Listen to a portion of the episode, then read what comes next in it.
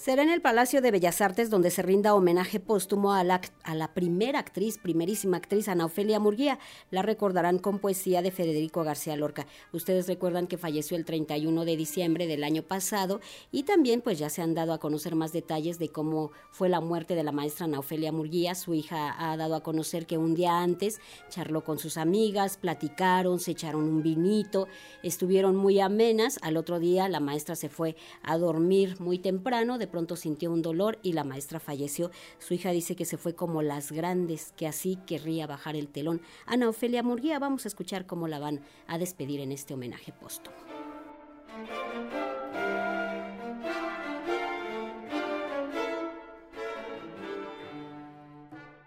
Una serie de poemas que hablan acerca de la muerte y que son de la autoría del poeta español Federico García Lorca serán leídos por los integrantes de la Compañía Nacional de Teatro durante el homenaje póstumo que se le rendirá a la primera actriz Ana Ofelia Murguía. Esto ocurrirá el 26 de enero a las 18.30 horas en la sala principal del Palacio de Bellas Artes. La actriz Luisa Huertas, integrante de la Compañía Nacional de Teatro, comenta acerca de la forma en que recordarán a la maestra Ana Ofelia Murguía.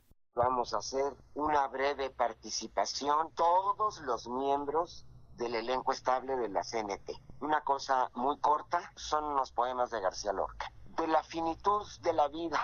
es una combinación de dos poemas que seleccionó Aurora. Va a ser algo muy cortito a lo largo de más de 60 años de carrera, Ana Ofelia Murguía intervino en más de 70 puestas en escena, más de 50 películas y 20 cortos. Le dio voz a Mamá Coco en la cinta Coco. Siempre quiso ser actriz. Medalla de Oro de Bellas Artes, ganadora de cinco premios Ariel por coactuación en las cintas Naufragio, Cadena Perpetua, Los Motivos de Luz, La Reina de la Noche y el Ariel de Oro, Ana Ofelia Murguía formó parte durante 15 años de la Compañía Nacional de Teatro de allí que sus compañeros le rendirán homenaje con textos de Federico García Lorca.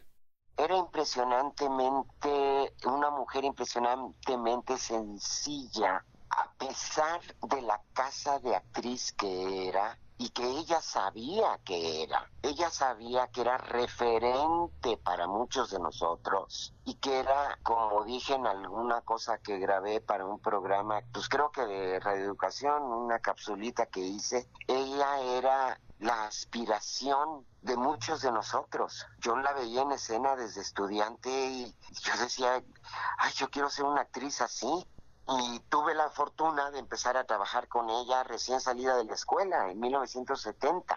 Ana Ofelia Murguía falleció el 31 de diciembre del año pasado.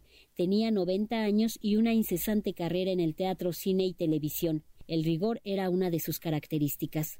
Si algo tenía maravilloso Ana Ofelia era su agudeza, su inteligencia, su cultura y su sentido del buen humor.